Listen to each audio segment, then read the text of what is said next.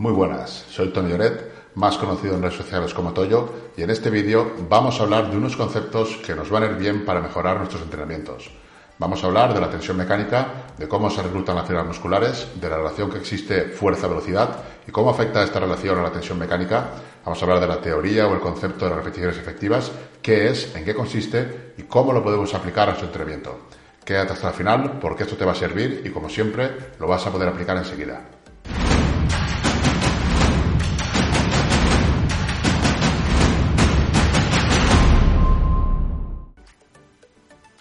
Tensión mecánica. La tensión mecánica no es la carga que manejamos, sino la tensión que soporta cada fibra muscular. Hay que tener en cuenta esto. No es manejar muchos kilos la tensión mecánica, sino la tensión que realmente soportan nuestras fibras musculares. ¿Cómo se produce la tensión mecánica? Se produce cuando cada una de las fibras musculares recibe un alto grado de tensión.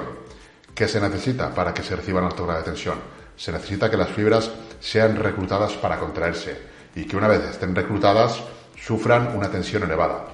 La tensión se genera por los puentes cruzados de actina y miosina y cuantas más fibras se activen, mayor potencial para formar puentes cruzados y por lo tanto mayor fuerza producirá el músculo. Tensión mecánica y carga. Se puede imprimir una gran tensión mecánica con cargas cercanas al 1RM, pero también con cargas más ligeras, del 50% de 1RM o incluso menos. La carga total, la carga externa, es la carga que nosotros manejamos, pero la carga interna es la carga que realmente genera la tensión mecánica. Puedes manejar una carga bastante elevada, pero con una mala técnica, la tensión mecánica, la carga interna, va a ser menor que con una buena técnica y una carga algo más ligera. La carga es importante, normalmente cuanto más carga externa, más carga interna y por lo tanto también más tensión mecánica, pero no siempre es proporcional la carga con la tensión. Eso también hay que tener en cuenta. Otro detalle importante será la reclutación de las motoneuronas. Vamos a ver ahora cómo se reclutan las fibras musculares, por lo tanto, cómo se reclutan las motoneuronas. ¿Cómo se reclutan las fibras musculares? Las fibras musculares son reclutadas por las unidades motoras. Dependiendo de la carga y otros factores, la reclutación de las fibras será más o menos rápida y se producirá de una o de otra manera. Vamos a verlo. El principio de tamaño o la ley de Hineman. En 1965, Hahnemann y colaboradores publicaron cinco estudios en los que explicaban cómo se reclutan las fibras musculares mediante el principio de tamaño. El principio de tamaño hace referencia a la manera en que se reclutan las unidades motoras de menor a mayor tamaño, o sea, de menor umbral a mayor umbral excitatorio. Estas unidades motoras se van reclutando eh, conforme va haciendo falta más fuerza sea que empezaríamos, por ejemplo, en una serie a reclutar las unidades motoras de menor tamaño y poco a poco, conforme avanzamos en la serie, se irían reclutando las unidades motoras de mayor umbral excitatorio, de mayor tamaño, que son las unidades motoras que inervan a las fibras de tipo 2A y 2B, que son las fibras de mayor potencia, fuerza y con mayor potencial de hipertrofia. Las unidades motoras de menor umbral inervan a fibras rojas de tipo 1, mientras que las de alto umbral son las últimas en reclutarse e inervan a fibras blancas. Músculos aislados en la ley de Hahnemann. Hay que tener en cuenta que el principio de tamaño o la ley de Hahnemann se cumple sobre todo en músculos aislados. Hahnemann en sus ensayos usó eh, músculos aislados en gatos. Me parece que era el el que veían cómo se reclutaba. Quiere decir con esto que, aunque es la manera de reclutación de fibras de unidades motoras más estándar y, que todo el mundo está de acuerdo, no es la única. Hay más y vamos a ver ahora las siguientes formas en las que se pueden reclutar las unidades motoras. Smith y colaboradores en los años 80 fue de los primeros en refutar esta ley, la ley de Hahnemann. Smith y colaboradores eh, demostraron que durante contracciones balísticas no se, seguía el principio secuencial de reclutación, la ley de Hahnemann, sino que automáticamente se saltaba el proceso y se reclutaban las unidades motoras de más alto umbral. Este, este autor, en un estudio también en gatos, propone que cuando un movimiento es muy rápido y automático, las unidades motoras rápidas pueden ser activadas sin que sea necesario poner en funcionamiento las unidades motoras más lentas o de más bajo umbral. En otro artículo, Romney y colaboradores, en 1982, los autores sostienen que el orden de reclutamiento de las unidades motoras puede modificarse dependiendo de la acción que reclute el músculo.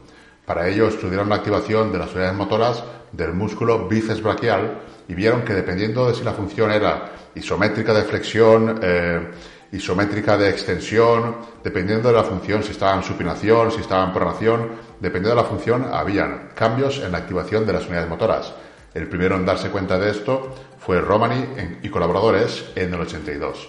Todo esto nos da una idea de que no siempre se va a dar la reclutación secuencial, la ley de Ginemann, a la hora de reclutar las motoneuronas, las unidades motoras de más alto umbral. Se pueden activar de una forma más directa, por ejemplo, con repeticiones balísticas o, por ejemplo, durante cargas explosivas, cargas elevadas, también van a hacer que se recluten antes las unidades motoras de alto umbral.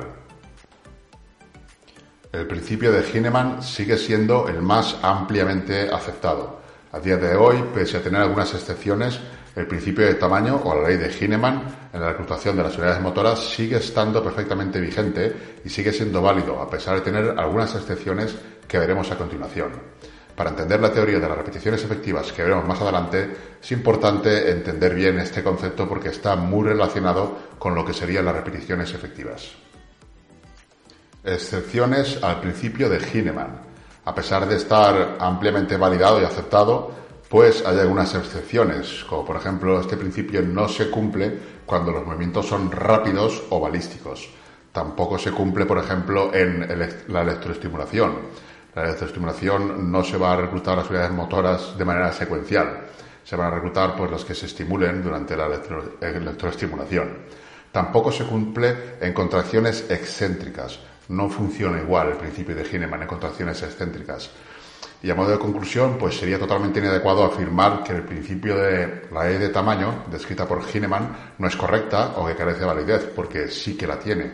No obstante, en base a la evidencia actual, sí que es posible argumentar que dicha ley se cumple solo en determinadas situaciones particulares y, en consecuencia, no es adecuada su extrapolación a todos los gestos que podemos realizar en un entrenamiento con cargas. Si, por ejemplo, realizamos una carga muy elevada desde el principio, se van a reclutar todas las unidades motoras, tanto de alto umbral como de bajo umbral, sin necesidad de que se recluten secuencialmente.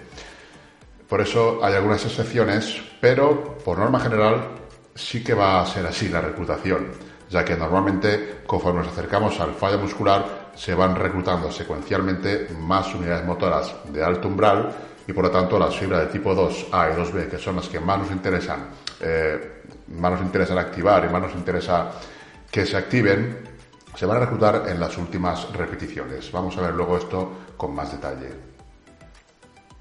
Reclutación de unidades motoras y niveles de esfuerzo. Las unidades motoras se reclutan en respuesta a niveles de esfuerzo máximo, sobre todo las unidades motoras de alto umbral. A mayor esfuerzo realizado, más unidades motoras de bajo y alto umbral se reclutan. Sin embargo, las unidades motoras de bajo umbral inervan a fibras lentas y no necesitan de esfuerzos máximos para reclutarse. Unidades motoras de bajo umbral inervan a fibras eh, lentas, como por ejemplo los dedos y gestos en los que no tenemos que hacer mucha fuerza con movimientos, se reclutan por unidades motoras de bajo umbral, mientras que gestos de potencia en los que necesitamos mucha fuerza, necesitamos activar las fibras rápidas, ahí se van a reclutar las unidades motoras de alto umbral. Las fibras lentas también crecen, pero las fibras rápidas tipo 2A y 2B, inervadas por unidades motoras de alto umbral, crecen más y de ahí que sea necesario reclutar las unidades motoras de alto umbral para conseguir máxima hipertrofia. Aunque las fibras, mm, las fibras lentas tengan cierto potencial de hipertrofia, nunca va a ser el mismo que las que tienen las fibras rápidas. Por eso es importantísimo acercarse, acercar las series lo máximo posible al fallo para que queden reclutadas todas las unidades motoras de alto umbral y por lo tanto todas las unidades, todas las fibras rojas, perdón, las fibras blancas que nos interesa desarrollar. ¿Cómo reclutar unidades motoras de alto umbral? Las unidades motoras de alto umbral, que son las que inervan las fibras musculares de tipo 2, fibras blancas, son las que más nos interesan reclutar, las que tenemos que reclutar para poder activar las fibras y conseguir hipertrofia. Básicamente habrían dos maneras. Una sería con movimiento muy rápido y cargas ligeras, podrían ser cargas ligeras, movimientos explosivos. Con esos movimientos la reclutación de las unidades motoras es rápida, pero la tensión mecánica que reciben las fibras sería baja porque la carga sería ligera. Se reclutarían todas las unidades motoras de alto umbral para poder de, manera rápida activar las fibras blancas y mover la carga rápidamente, pero a, la carga no está lo suficientemente elevada, la activación que reciben las, las, fibras no sería la suficiente, la tensión mecánica no sería la adecuada. Esto lo vamos a ver luego con la relación fuerza-velocidad sobre las fibras. También se podría activar las unidades motoras de alto umbral con movimientos en los que se genere mucha fuerza. Con cargas muy elevadas en rangos de entre 1 y 6 repeticiones, las unidades motoras de alto umbral se reclutan prácticamente desde el inicio. Por lo tanto, se consigue una alta tensión sin necesidad de acercarse tanto al fallo como con cargas ligeras. Con cargas ligeras para conseguir una buena tensión mecánica sí que sería más necesario acercarse al fallo, y con cargas elevadas, como se, activan automáticamente las unidades motoras de alto umbral desde ya al principio, se van a reclutar todas las fibras sin pasar por la ley de Hineman desde un principio. Sígueme en Instagram, arroba tonelloret.toyo. Voy a dejar aquí mi Instagram y si te gusta este contenido puedes seguirme también en Instagram donde subo historias y contenido diario. En Instagram ya somos casi 20.000 si te gusta el contenido, te agradecería tu apoyo. Para ello, podrías, por ejemplo, grabar una historia viendo este vídeo y compartirla en Instagram etiquetando mi cuenta, tonyloret.toyo. Yo la compartiré también y bueno, es una manera de agradecer y de apoyar el contenido y animarme a que continúe haciendo este tipo de vídeos que espero que te sirvan y que te sea de utilidad. Relación fuerza-velocidad. Relación fuerza-velocidad es importante entenderla para comprender la teoría de las repeticiones efectivas y ver, saber, entender por qué las últimas repeticiones de una serie, las que más cuestan, son también las más efectivas de cara a optimizar las ganancias de hipertrofia. La relación fuerza-velocidad determina la tensión que recibe la fibra. Cuando más tiempo permanezcan unidos los puentes cruzados de actina y miosina, más fuerza genera una fibra y por lo tanto más tensión mecánica recibe. ¿Esto qué significa? Significa que cuando las fibras musculares se acortan muy lentamente, se forman los puentes cruzados y se deshacen lentamente. De ese modo, la fuerza que pueden generar las fibras musculares es alta, es mayor. De hecho, la tensión mecánica, cuando la fibra muscular se acorta lentamente, es también mucho mayor que cuando es rápidamente. Cuando vemos que un músculo se está contrayendo lentamente, como por ejemplo cuando estamos cerca del fallo muscular y la velocidad de la repetición desciende, esto indica que la fuerza que se está generando en las fibras es alta y por lo tanto también lo es la tensión mecánica que reciben esas fibras. Esto sucede independientemente de la carga. Conforme nos acerquemos al fallo, hay más tensión mecánica.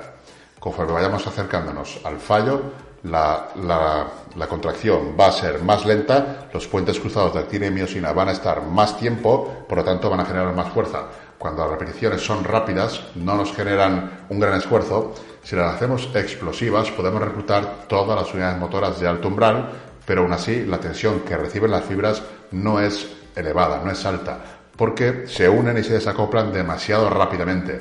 Mientras que cuando las repeticiones son lentas, ahí sí que están unidas generando mucha tensión. Podemos con esto sacar la conclusión de que las últimas repeticiones van a ser las que más tensión generen en la fibra. Van a ser esas contracciones lentas que más tensión, más tiempo de unión tienen en las fibras y más tensión mecánica van a tener que soportar esas fibras, las últimas repeticiones. De ahí viene la teoría de las repeticiones efectivas, que realmente es así. Las últimas repeticiones son las más efectivas. Esto ya lo sabían los culturistas de toda la vida, pero ahora pues ya tiene su explicación, digamos, científica. No es la única manera de conseguir hipertrofia, pero sí es una de las maneras y de ahí que sea muy importante acercar las series al fallo muscular. Especialmente cuando estamos hablando de ejercicios analíticos o de, o de aislamiento, ¿no? Eh, cuando son ejercicios multiarticulares es muy importante la carga porque la reclutación, como hemos visto, se hace de otra manera. La reclutación de las unidades motoras ya no es secuencial, ya no es mediante la ley de Hineman y se puede hacer de otra manera mucho más rápida la activación de las fibras blancas, por lo que ya no sería necesario aprovechar solamente esas últimas repeticiones donde más tensión mecánica hay, sino que ya desde el principio entran las fibras blancas, entran las fibras rojas, entran todas las fibras y ya desde el principio hay una gran tensión en lo que serían las fibras musculares. Repeticiones efectivas. Vamos a ver en detalle el concepto, la teoría de las repeticiones efectivas. Las últimas repeticiones son las que cuentan. Esta teoría es de, Chris Beasley, pero vamos a ver en detalle, bueno, la teoría es de él, pero vamos, de toda la vida lo lógico ha sido que las últimas repeticiones sean las que cuentan y las que realmente te van a hacer crecer. No es algo nuevo. Repeticiones efectivas y series efectivas. No confundir lo que serían repeticiones efectivas con lo que serían series efectivas o volumen de entrenamiento que tenemos que hacer. Si quieres saber más sobre las series efectivas o cuántas series tienes que hacer por sesión de entrenamiento y por grupo muscular, te dejo aquí este, esta tarjeta con un vídeo donde explico absolutamente todo el tema del volumen de entrenamiento y cuántas series puedes o debes de hacer por sesión de entrenamiento. Las repeticiones efectivas son las últimas repeticiones. ¿Por qué? Pues por todo lo que hemos visto antes, porque son las que consiguen reclutar las unidades motoras de alto umbral. También porque las repeticiones efectivas son repeticiones que se hacen con una velocidad lenta y por lo tanto la fuerza, la tensión que, generan, la tensión que ejercen sobre las fibras musculares es mucho mayor, es muy alta, por la relación fuerza-velocidad que hemos visto antes también y por la reclutación de unidades motoras de alto umbral, que como hemos visto se reclutan de forma secuencial y conforme vamos llegando al final de la serie, conforme vamos llegando, acercándonos al falla muscular, se van a ir reclutando las unidades motoras de alto umbral y por lo tanto se van a ir todas las fibras. Luego ya en las repeticiones tan lentas la tensión es mucho mayor y por lo tanto la tensión mecánica que recibe el músculo es muy alta, independientemente de la carga. Si la carga es elevada, las repeticiones efectivas pues van a ser, van a llegar mucho antes a ser repeticiones efectivas porque ya desde mucho antes están recibiendo mucha tensión las fibras y si la carga es baja, pues van a ser las últimas repeticiones las que sean realmente efectivas. ¿Cuántas repeticiones son efectivas? Pues bueno, pues según Chris Beasley son alrededor de las últimas cinco repeticiones de cada serie esto es lo que dijo en un principio, aunque luego cambió y dijo que podrían ser algunas más. Yo personalmente no creo que haya un número fijo de repeticiones efectivas y de haberlo dependerá del tipo de ejercicio principalmente. Ahora a continuación voy a explicar un poco mi punto de vista. Desde mi punto de vista, las repeticiones efectivas van a variar dependiendo del ejercicio en cuestión, si es analítico, si es multiarticular, pero no solamente por el ejercicio, sino también podrían variar por la técnica. Si tienes una mala técnica y las últimas repeticiones, la carga externa es elevada, pero eh, la, carga interna, la tensión que realmente recibe el músculo no es la adecuada, pues esas repeticiones tampoco van a ser demasiado efectivas. Pero bueno, suponiendo que la técnica es correcta, podríamos pensar, por ejemplo, desde el punto de vista que en ejercicios analíticos, si se lleva la serie muy cerca del fallo, las repeticiones efectivas pueden ser las cuatro últimas por lo que hemos hablado antes de la relación fuerza-velocidad y la reclutación secuencial de las unidades motoras. En ejercicios analíticos sería muy importante que acercáramos la serie lo más posible al fallo o incluso al fallo para poder contabilizar esas cuatro repeticiones como efectivas. De cada serie contabilizaríamos, sumaríamos lo que serían las repeticiones efectivas. Esto se puede hacer mediante, por ejemplo, mm, hojas de Excel. Yo en la mía que tenéis aquí abajo os va a contar las repeticiones efectivas y los va a poner en una escala, en unos gráficos de grado de esfuerzo. En, esos gráficos, una, puntuación de entre 70 y, 90 o 100 puntos sería ya un grado de esfuerzo bastante elevado. Es una manera de cuantificar el entrenamiento, pero no es la única. Yo hago esa. Es similar al Stress Index, pero utilizo otra manera de calcular lo que serían los puntos. Luego también el tema de repeticiones efectivas variarían, por ejemplo, en multiarticulares, porque en multiarticulares las cargas por norma general son más elevadas, por lo tanto la reclutación es mucho más rápida. Al tratarse de cargas más elevadas, la reclutación va a ser más rápida y no va a ser necesario acercarse tanto al fallo para poder contabilizar repeticiones efectivas. Si, por ejemplo, en un multiarticular pesado te dejas tres o cuatro repeticiones en recámara, posiblemente tengas efectivas otras tres o cuatro repeticiones. Si hubieras acercado más al fallo, serían más repeticiones efectivas, pero en multiarticulares pesados no sería necesario acercarse tanto al fallo para poder hablar de cuatro repeticiones efectivas. En un RIR 2, por ejemplo, ya contabilizaría como cuatro repeticiones efectivas. Luego tendríamos también multiarticulares de nivel 2, que llamo yo, que serían multiarticulares en los que mm, tenemos mucha seguridad, bien porque son en máquinas, bien porque tenemos mucha estabilidad y en caso de llegar al fallo no habría ningún problema. Entonces ahí podemos rascar más repeticiones efectivas, podemos acercarnos más al fallo y conseguir un estímulo, una tensión mecánica todavía mejor y más localizada. Dependiendo de ejercicios, hablaríamos de un tipo, de un número de repeticiones ejercicios, de repeticiones efectivas u otro. Como digo, en analíticos, para poder contabilizar, por ejemplo, cuatro repeticiones efectivas, sí que habría que acercarse lo más posible al fallo y en multiarticulares pesados, si vamos al fallo, podríamos contar, por ejemplo, siete repeticiones efectivas. Si vamos a un RIR 2, sería, por ejemplo, cinco, un RIR 3 serían cuatro repeticiones efectivas. O sea que la manera de contabilizar repeticiones efectivas para mí sería diferente dependiendo del ejercicio.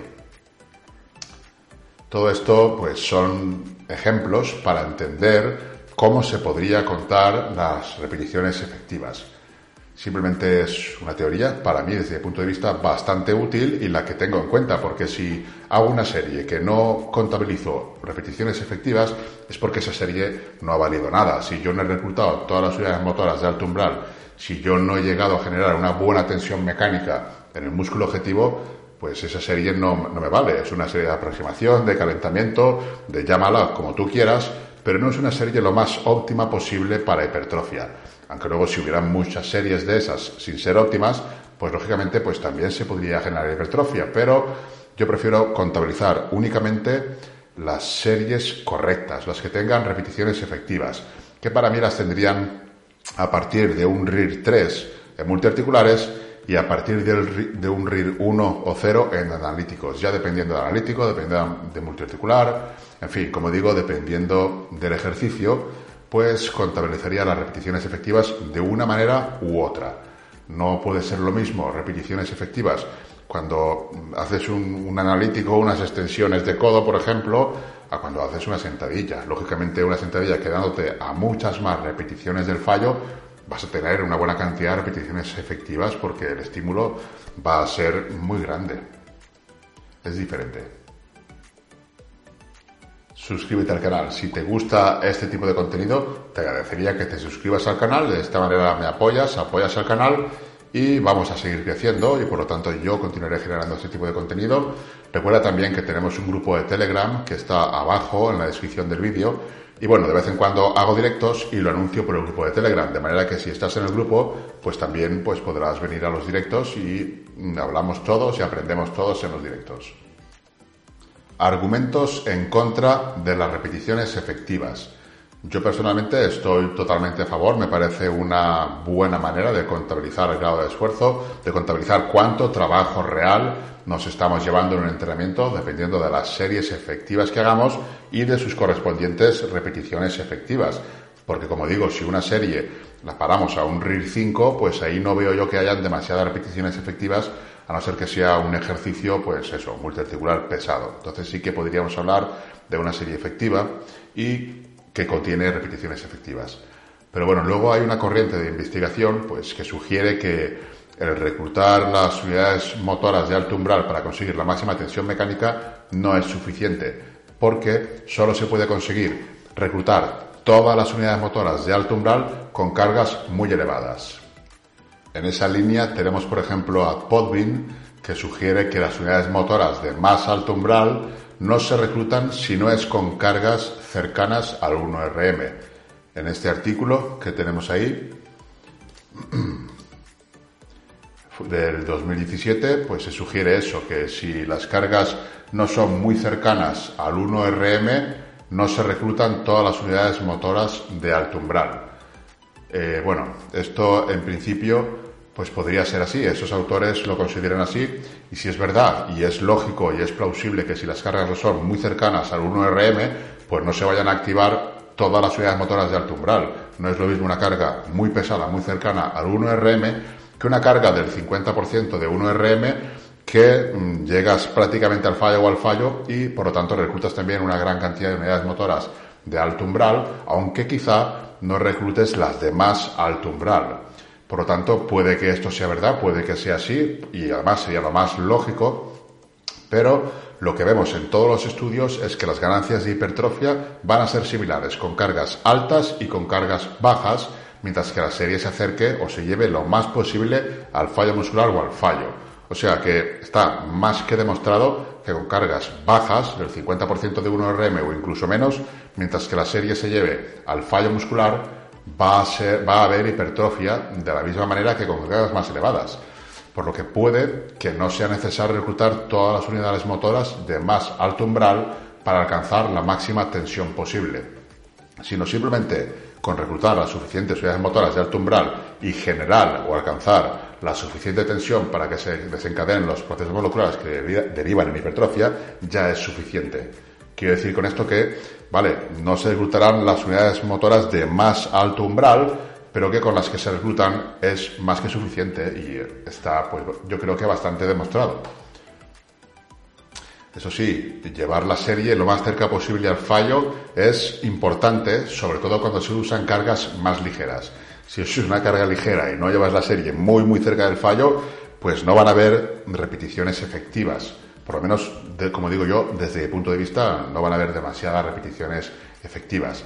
Mientras que con cargas cercanas al 1RM, la activación de las unidades motoras de más alto umbral va a ser mucho más rápido y no va a ser necesario llevar la serie tan cerca del fallo para conseguir una buena tensión mecánica, puesto que vamos a activar más rápidamente y encima, según parece, las unidades motoras de más alto umbral y por lo tanto la tensión que reciban las fibras va a ser ya más que óptima sin necesidad de acercarnos al fallo. Eso es lo que siempre he comentado, que cuando más alta sea la carga, más lejos del fallo debes de ir porque vas a, vas a, va a ser efectiva la serie, vas a tener repeticiones efectivas igualmente, pero cuando más ligera sea la carga, más cerca del fallo vas a tener que ir para obtener más o menos los mismos beneficios.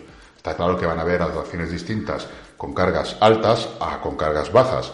Van a haber atracciones distintas a nivel neural y a nivel de la rigidez del tendón, por ejemplo, a nivel articular, pero que conseguir hipertrofia se puede con los dos rangos de cargas y deberíamos de jugar trabajando tanto con cargas altas como con cargas medias. No digo cargas bajas porque no tiene sentido, ahí tenemos que generar tensión, tenemos que usar cargas pues que sean lo suficientemente elevadas para poder generar esa, tensión sobre las fibras musculares.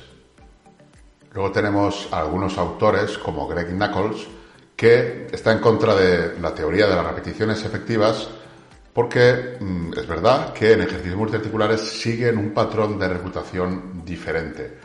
Pero claro, esto es un argumento en contra de las repeticiones efectivas que promueven otros investigadores pero es que no desvalidan lo que es el argumento de las repeticiones efectivas. Simplemente suma este argumento de que ejercicios multiarticulares promueven otro patrón de reclutación diferente y no sería necesario acercarse tanto al fallo, pero no invalida la otra teoría. Ya hemos hablado de ello en la primera parte de este vídeo y está clarísimo que también funciona así. Otra cosa a tener en cuenta, otro factor sería que los sujetos entrenados tienen una mayor capacidad de reclutamiento de unidades motoras. Entonces, claro, los sujetos entrenados, al tener una mayor capacidad de reclutación de unidades motoras, tampoco sería necesario que se acercaran tanto al fallo muscular, porque estando cerca, a dos repeticiones, incluso tres, ya podrían reclutar las unidades motoras de alto umbral y por lo tanto beneficiarse de, de eso, de entrenos más lejos del fallo, puesto que no necesitarían acercarse tanto debido a ser ya experimentados, estar bien entrenado. Pero bueno, las repeticiones efectivas simplemente serían mayores que las de sujetos con menos experiencia. Un sujeto entrenado para obtener buenas repeticiones efectivas mm, con un RIR 2 ya las obtendría y a lo mejor un sujeto menos entrenado tendría que hacer un RIR 1 o RIR 0 para obtener las mismas repeticiones efectivas que obtendría un sujeto entrenado. Eso también tiene que ver el por qué algunos atletas ya muy experimentados, muy entrenados y con mucha experiencia pueden aplicar muchísima más intensidad que otros, incluso mm, dejando las series en RIR 2, por ejemplo. Un RIR 2 para un sujeto entrenado con mucha técnica, con mucho bagaje, puede ser un nivel de intensidad bastante elevado y a lo mejor un sujeto no entrenado simplemente va llegando a las repeticiones y de repente, uy, he fallado, pero no se entera. Mientras que un sujeto entrenado con mucha capacidad de lucha, capacidad de activación, capacidad de reclutar unidades motoras de alto umbral, como parece ser que tienen, en un RIR 2 ya ha conseguido muchísima tensión mecánica y no necesitaría alargar mucho más la serie, por lo menos en ejercicios pesados, multiarticulares, etc. Conclusiones, por lo menos las mías. La teoría de las repeticiones efectivas cobraría muchísima importancia, sobre todo en ejercicios monoarticulares o de aislamiento. Ahí sería muy importante acercarnos lo más posible al fallo para poder contabilizar varias repeticiones efectivas. En ejercicios multiarticulares pesados, pues no sería tan necesario porque las unidades motoras de alto umbral se van a reclutar desde ya mucho antes. Otro punto interesante, por lo menos para mí, sería acercarnos bastante al fallo, RIR 2, RIR 1, RIR 0 o incluso fallo de vez en cuando, en ejercicios multiarticulares de nivel 2. Yo, como ya he comentado en otros vídeos, para mí los multiarticulares de nivel 2 son los que ofrecen muchísima seguridad bien sea porque se realizan en máquina o porque tienen una mayor estabilidad y por lo tanto ofrecen un estímulo más localizado sin tener que estar estabilizando la carga con ningún otro músculo, solamente que con los músculos o el grupo objetivo. En esos ejercicios podría ser también interesante acercarse lo más posible al fallo conseguir pues bastantes repeticiones efectivas que luego vendría a darse lo que sería una serie muy efectiva. Ya independientemente de cómo se recluten las unidades motoras, la tensión mecánica va a ser siempre el factor principal para desencadenar los efectos moleculares que van a generar la hipertrofia. No importa si las unidades motoras las reclutamos de manera secuencial por la ley de Hineman, que se reclutan conforme nos vamos acercando al fallo, se van reclutando más las unidades motoras de alto umbral, o bien la reclutamos desde el principio con cargas muy pesadas y ejercicios multiarticulares. Independientemente de cómo se reclutan las unidades motoras, lo más importante y lo más determinante va a ser la tensión mecánica que se genere. Ese va a ser el factor principal para la obtención de ganancias de hipertrofia. Se tienen que reclutar, lógicamente, todas las unidades motoras, pero lo más determinante no va a ser solo reclutarlas, sino que haya mucha tensión. Hemos visto que con repeticiones explosivas y poca carga se pueden reclutar todas las unidades motoras muy rápidamente, pero la tensión que generan las fibras no sería la adecuada. La tensión adecuada va a ser más en las últimas repeticiones, cuando cuestan más esas repeticiones. Ahí, en esas repeticiones, es donde más tensión mecánica eh, estamos recibiendo. Por lo tanto, sería importante, para poder contabilizar repeticiones efectivas y en definitiva para poder tener la máxima tensión mecánica o por lo menos una tensión mecánica óptima para poder desencadenar procesos que generen la hipertrofia, pues sería eso, llegar muy cerca del fallo, dependiendo de ejercicios, pudiéndonos alejar más en multiarticulares y, y debiéndonos acercar más en ejercicios analíticos. Espero que te haya gustado el vídeo. Te dejo por aquí una serie de vídeos hablando sobre entrenamiento y aquí sobre suplementación. Un saludo y nos vemos a la próxima.